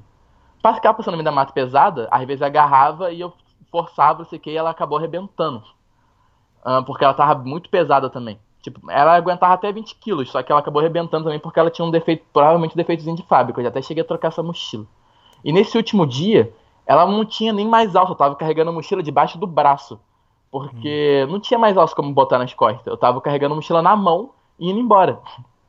Caramba. Só que nisso que a gente tava descendo, começou a chover muito. E, tipo, como é a mata, a, o solo ali naquela parte de, de pedra que tava descendo é meio solto, a gente começou a escorregar muito. A gente falou, não, não é possível que a gente vai no último dia que a gente tá indo embora.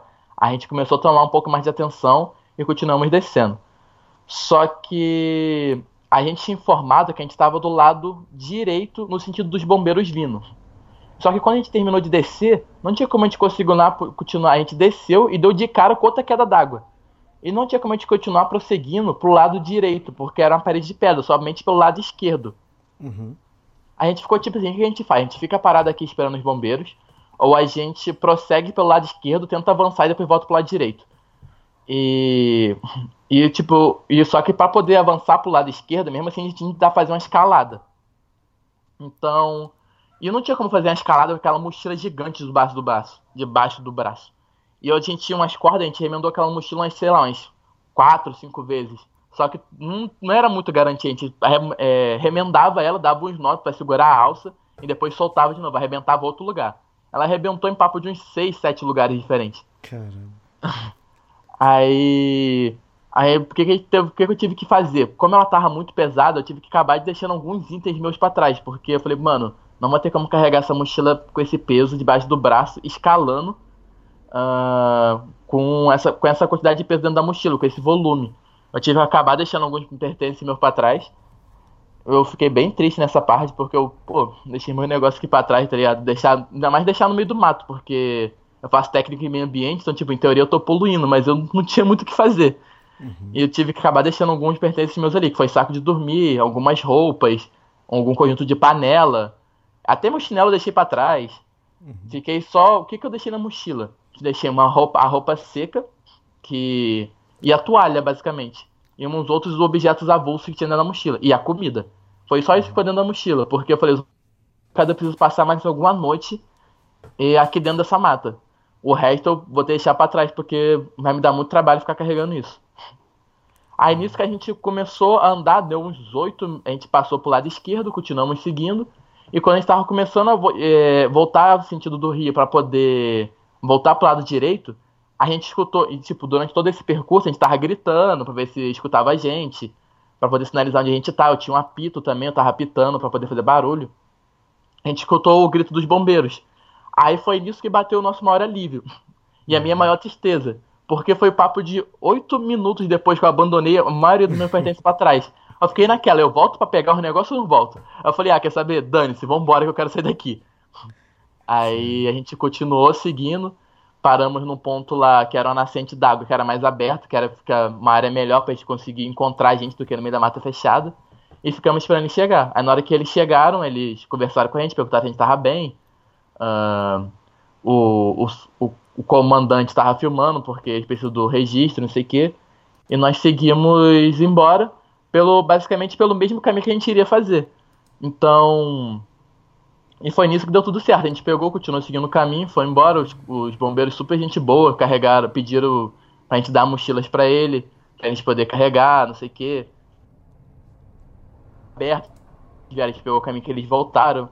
E a gente acabou sendo nesse sétimo dia de trilha. E aí foi um alívio, né? Depois de todo esse perrengue, aí vocês encontraram. Aí você encontrou seu pai ali? É isso, meu, tava meu pai ali no sítio do. nesse sítio que a gente saiu. Ah, tá. E o que, que os bombeiros falaram? Deram alguma orientação para vocês? É... O que, que aconteceu depois disso? Ah, conforme a gente estava andando no caminho, a gente foi conversando com eles, foi conversando sobre a trilha, falando onde a gente se perdeu. Eles conversaram que realmente naquele trecho ali tem uma sinalização, os totens ali que são sinalizados ali, eles têm uns totens que levam até a cabeça do cupim do boi, que foi até onde a gente foi, e tem um totem à esquerda que é em direção aos três estados.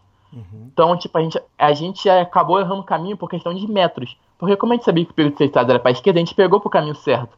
Só que a gente pegou muito à frente. E, tipo, não tinha como a gente ver qual era o local, porque uh, o caminho por três estados ali, ele meio que acompanha, o, ele desce um pouco mesmo, só que ele não desce caindo nesse vale. Ele desce e isso depois sobe. Como a gente foi mais pra frente, desceu e caiu direto no vale. Se a gente tivesse virado à esquerda um pouco mais atrás, a gente conseguiria achar esse caminho para poder sair de lá. Só que como tava muito nublado tipo, a visão muito limitada, não tinha como ver direito, tava ventando, a gente tava com aquela neurose do frio, querer sair dali, a gente acabou tomando essa ação precipitada de descer ali sem, sem pensar direito no que a gente tava fazendo. Tá. E aí, vocês foram encaminhados pro hospital? Isso, aí depois do. A gente chegou na fazenda, falando com os nossos pais, de boa. E os bombeiros fizeram o, o protocolo, que é levar para o hospital para fazer o exame médico. A gente foi lá, fomos lá, fizemos o, os exames médicos, estava tudo certo, nada fora do, do normal.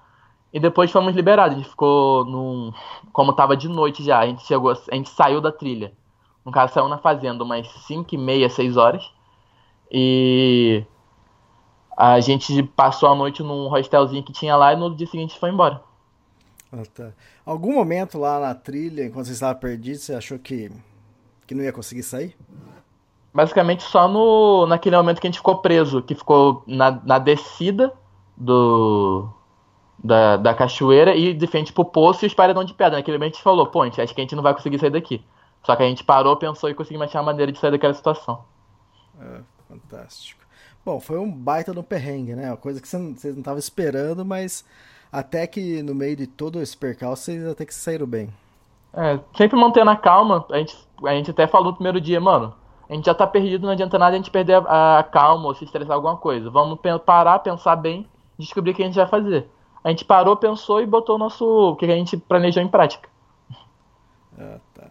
É, vou, vou incluir aqui nessa entrevista algumas perguntas dos internautas e assim você também responde algum e dá dicas, né? E faz uma autoanálise do que vocês fizeram. É, o Adilson Cipriano perguntou: se considerasse a possibilidade dessa perdida, quais equipamentos teriam levado e quais atitudes teriam tomado? Não, considerando essa perdida, a gente levaria um sinalizador para poder sinalizar, um, um GPS, no caso, no caso do telefone funcionou, mas a gente tipo, como tentaria comprar um GPS, que mesmo que se a gente tivesse GPS e no caso comprasse o, o caminho da trilha, a gente não teria se perdido. Esse vai ser até um dos nossos próximos investimentos, que a gente vai arrumar um GPSzinho desse. E eu acho que só, porque de resto a gente estava até bem equipado. A gente tinha comida, a gente tinha a barraca, a gente.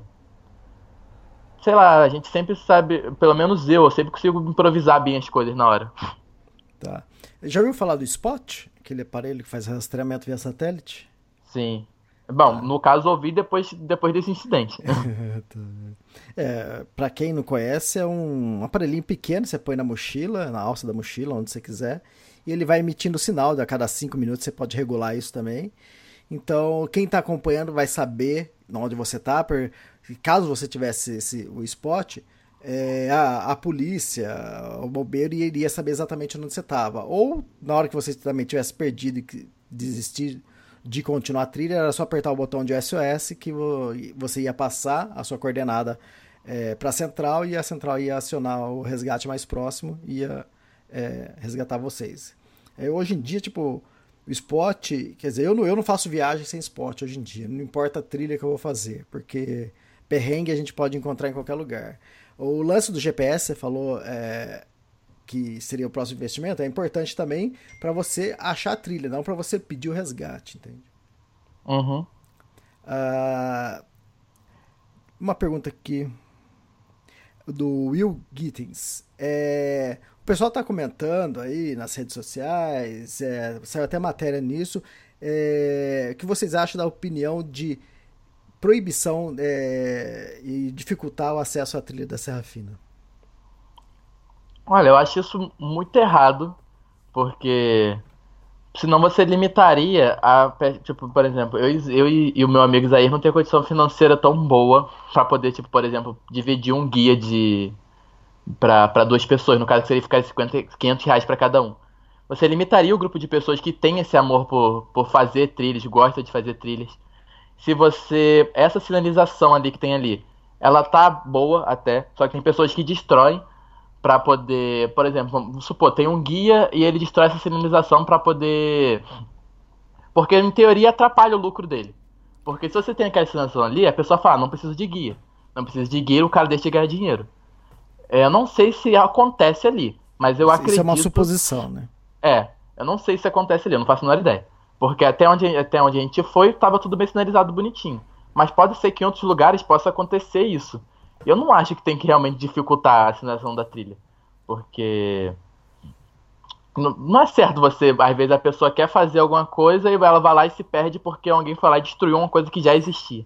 Tá, não, é o que a gente falou que eles estão. Eles querem dificultar o acesso à trilha. Tipo, é, você tem que comprovar a experiência, não qualquer pessoa ir lá e fazer a trilha, entende? Ah, entendi, entendi. Então, aí para aquela área ali principalmente, o que eu tava comentando com meu amigo era porque aquela área não é transformada em um parque. É, assim como é na Serra dos Órgãos, que é em Petrópolis, Teresópolis, que lá é um, como a gente fala, é um parque, você tem que ter todo um registro, você assina um papel para poder entrar, você um papel de compromisso, tem que ter alguém que vai ficar responsabilizado. Caso alguma coisa aconteça ali, você tem que os locais para dormir, você tem que reservar para não acontecer lotação. Como ali não é um parque, ali é tudo muito livre. Realmente, é, acho que esse negócio não é, não é questão de dificultar, é questão de organizar as coisas. Uh, e ali não tem muito essa organização por não ser um parque, é simplesmente livre e as pessoas que cuidam ali basicamente tem um o, o dono ali do perto do sítio do Pierre, que é o refúgio da Serra Fina, ele que cuida ali um pouco da entrada. E eu acho que deve, eu não sei a informação, mas provavelmente deve ser os guias que cuidam do, durante o caminho, fazem toda a manutenção, botam a sinalização e essas coisas. Tá. Então seria ah, mais no sentido de organização. Tá. A Alexandra Carvalho ela perguntou: é, analisando de tudo, tudo que aconteceu, vocês acham que vocês subestimaram a, a travessia da Serra Fina e o que, o que vocês fariam de diferente? Em certo modo, sim, nós subestimamos, porque quando a gente comprou a passagem, o tempo no show, tava, tipo, não tava marcando o tempo fechado. Mas quando a gente chegou um dia antes da gente viajar, a gente viu que o tempo mudou e que ia, ia ter chuvas em algum dia. Poderia acontecer de fechar. Mas a gente falou, pô, a gente já comprou até aqui, já tá todo faltando um dia. Ah, vamos lá. Se chover, se chover muito no primeiro dia, a gente volta. Se chover nos outros, a gente vê o que vai fazer. Porque a gente, de certo modo, a gente é imprudente sim. Não tem como uhum. negar isso. Sim. E a gente confiou na nossa capacidade de conseguir se virar. Que na verdade foi o que aconteceu. A gente conseguiu se virar e por mais que, tipo, se a gente não tivesse conseguido o sinal naquele último dia, a gente chegaria na fazenda no próximo dia. Então, de qualquer modo, a gente conseguiria sair daquela situação. Sim, é, com certeza vocês devem tirar muita lição disso. O lance que você falou, vocês são muito jovens ainda, né? É, tem muita experiência para adquirir talvez daqui uns 5, 10 anos vocês falam assim, porra, que loucura, 19 anos, pouca experiência, primeira travessia longa, justo a Serra Fina. A da tanta, Serra Fina. É, tantas outras travessias aí mais fáceis, com mais é, sinalização, né? E que talvez nem precise de guia. Então, é, é esse é o, o nosso medo é, de todo mundo que, que gosta de aventura, que cuida, guias, é, resgatista, é, o nosso medo é esse, porque o, todo mundo hoje em dia quer ir para fazer a trilha mais para fazer uma fotinho e jogar no Instagram do que propriamente fazer a trilha, né?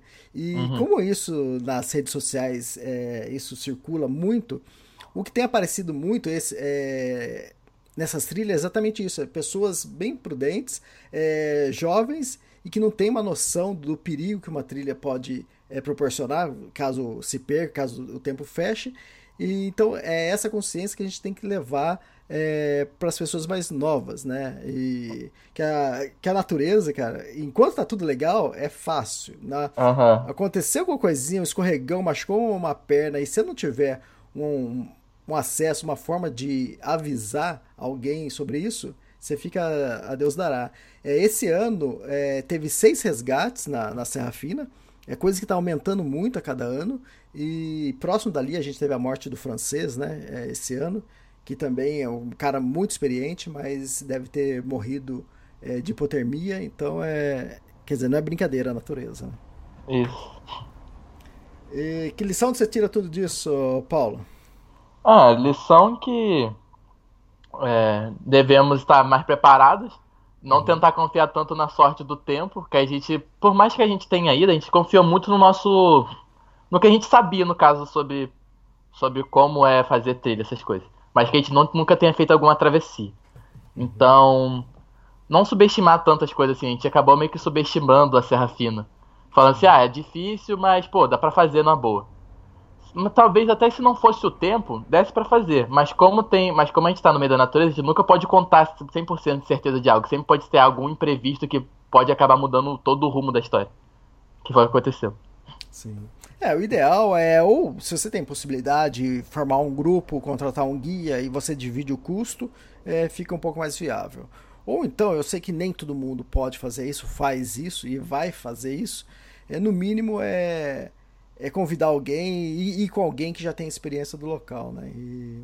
Mas nem sempre é, é, o que acontece, né? Uhum. E, e, o, e, o, Isaías, como saiu dessa história? Saiu bem também? Cabeça, como que tá? E você também, o que, que você pensa fazer? Pensa fazer outra trilha depois? Ah, o Isaías saiu normal também, sem nenhum machucado muito físico, só apenas arranhões. Psicológico também nosso tá normal. Uh, em relação a fazer trilhas, é até, tipo assim, uh, as pessoas perguntaram, ah, como é que ficaram seus pais? Aí, os, tipo assim, os pais de Isaías realmente ficaram com muito medo, não querem deixar mais, pelo menos a mãe dele, não quer deixar mais ele fazer trilha, etc. Mas os meus pais foram exatamente diferentes. Talvez seja porque o meu pai, ele, quando era mais jovem, ele trabalhava como guia de trilha em Teresópolis, da, do, ali pela região do, da Serra. E quando a gente terminou a trilha, eu peguei, abracei ele, matei saudade dele, não sei o que, a gente conversou um pouco, e uma das coisas que ele. Foi uma das primeiras coisas que ele falou foi. É, já que você não terminou essa travessia esse ano, ano que vem a gente volta e termina. Então a gente já tá planejando voltar lá ano que vem. Fantástico. Aí vai, aí iria você e seu pai? É, eu, meu pai, o Isaías e o pai de Isaías também quer ir, porque o pai de Isaías também tem essa. Ele também, quando era mais jovem, também fazia esses esse esquemas de trilha. Tá, qual o nome do seu pai, do pai de Isaías? É, o, meu, o nome do meu pai é Pablo e o nome do pai de Isaías é Isaí. No caso, Isaías é Isaías Júnior. Isaías Júnior. tá, e o, quantos anos seu pai tem? Ih, rapaz, quase. Mais ou menos. É uns 40 e alguma coisinha. Ah, seu pai tá bem então, pra fazer a trilha. Uhum. Ah, legal, hein? E, pô, imagina o prazer voltar e rever tudo que vocês fizeram, ver aonde vocês fizeram as borradas. Uhum. Vai ser interessante isso aí. É. Legal. Pois é, oh, desculpa, ô Paulo, é, obrigado pelo podcast. E, e é bom é, fazer esse podcast, informar as pessoas. Por mais perrengue que vocês passaram, vocês saíram bem. É, saíram com vida, isso que é o mais importante. E sempre conscientizar as pessoas, né? Vai fazer trilha, tenta fazer, vai graduando, né? É, não, não começa não, mais... Tanto começar pelo difícil. Não vai na mais difícil, não, porque tem outras. O Parque Nacional do Tatiaia tem várias trilhas que mais fáceis e, e, e é legal isso. Você vai, você vai aprendendo. É, eu mesmo já fiz várias trilhas e às vezes eu vou para uma trilha e falo, caramba, será que eu tenho capacidade para isso ou não? Então eu tenho que analisar e estudar bem a trilha que eu vou fazer para ver se é, hoje em dia também eu ando com muita mais segurança do que antes, né? Ando com spot, eu vejo se a trilha tem é, aplicativo no GPS e algumas trilhas, isso fora do Brasil, tem, uh, tem um aplicativo e funciona sem o sinal do, do, do, celular. Então o próprio sinal, o GPS do celular já é já orienta, entende? Então é, uhum. tem muito mais facilidades, né? Quando você vai fazer uma trilha assim mais inóspita ou que você não conhece ou que seja muito acima do seu nível, tem que tomar mais cuidado mesmo. Mas, mas, legal, parabéns, deu tudo certo e que espero que você retorne ano que vem e depois conta essa história também pra gente. Pode deixar. Eu que agradeço aí por ter a oportunidade de poder compartilhar essa história aí, né? É, trazer sempre conhecimento pro próximo, pra, pra, às vezes o perrengue do um serve de ensinamento pro próximo. Aí as pessoas que escutam vão ficar mais ligadas nas coisas. E também poder esclarecer a história, porque muitas pessoas não sabem o que realmente aconteceu. Achou que a gente, sei lá, se perdeu, ficou parado, chamou os bombeiros, eles foram lá buscar a gente. Aí ficaram, ah, é, ficaram lá, é, o nego vai lá, hoje em dia o nego vai, se perde, fica parado, chama os bombeiros para poder buscar, em vez de tentar sair. Aí isso aqui vai ser também bom pra poder esclarecer a história, porque não tem como ficar É, falando direto o que é, é, o então, real é, da história. O que saiu no jornal foi muito vago, né? Que saiu nos, Exatamente, no G1, exatamente. O que saiu, o que saiu no, no jornal, ficou, a história ficou aparecendo como? Jovens se perderam na trilha, é, chamaram o corpo de bombeiros e foram resgatados. Tipo, como chamaram o corpo de bombeiros, ficamos lá esperando os corpos de bombeiros parados desde o primeiro dia que a gente se perdeu, e fomos resgatados. Foi basicamente isso que apareceu. É, legal, legal. É bom o podcast que a gente tem tempo à vontade, dá pra explicar, dá pra falar, e depois as pessoas vão analisar e vão entender melhor o que aconteceu. E o principal é passar essa informação pra frente e que para as pessoas tomarem mais cuidado, porque teve até gente falando: ah, mas é, pô, vocês foram pra trilha, vocês não ficaram com consciência pesada de acionar resgate, mesmo vocês estando bem, né? Em momento nenhum É. vocês acionaram o resgate. Tudo bem que vocês sabiam que caso não chegasse em tal dia, ia automaticamente ser acionado pelos seus familiares. Né? Isso. É legal, é isso. É, a gente vai aprendendo com os, com os erros, com os acertos, e o importante é a gente sempre melhorar e tentar evitar essas coisas. Uhum. Ô, ô, Paulo, muito obrigado então, pelo podcast e boa sorte aí nas próximas trilhas. Obrigado. Eu que agradeço pela oportunidade de poder estar falando aqui. Tá, obrigado, valeu, tchau, tchau. Tchau.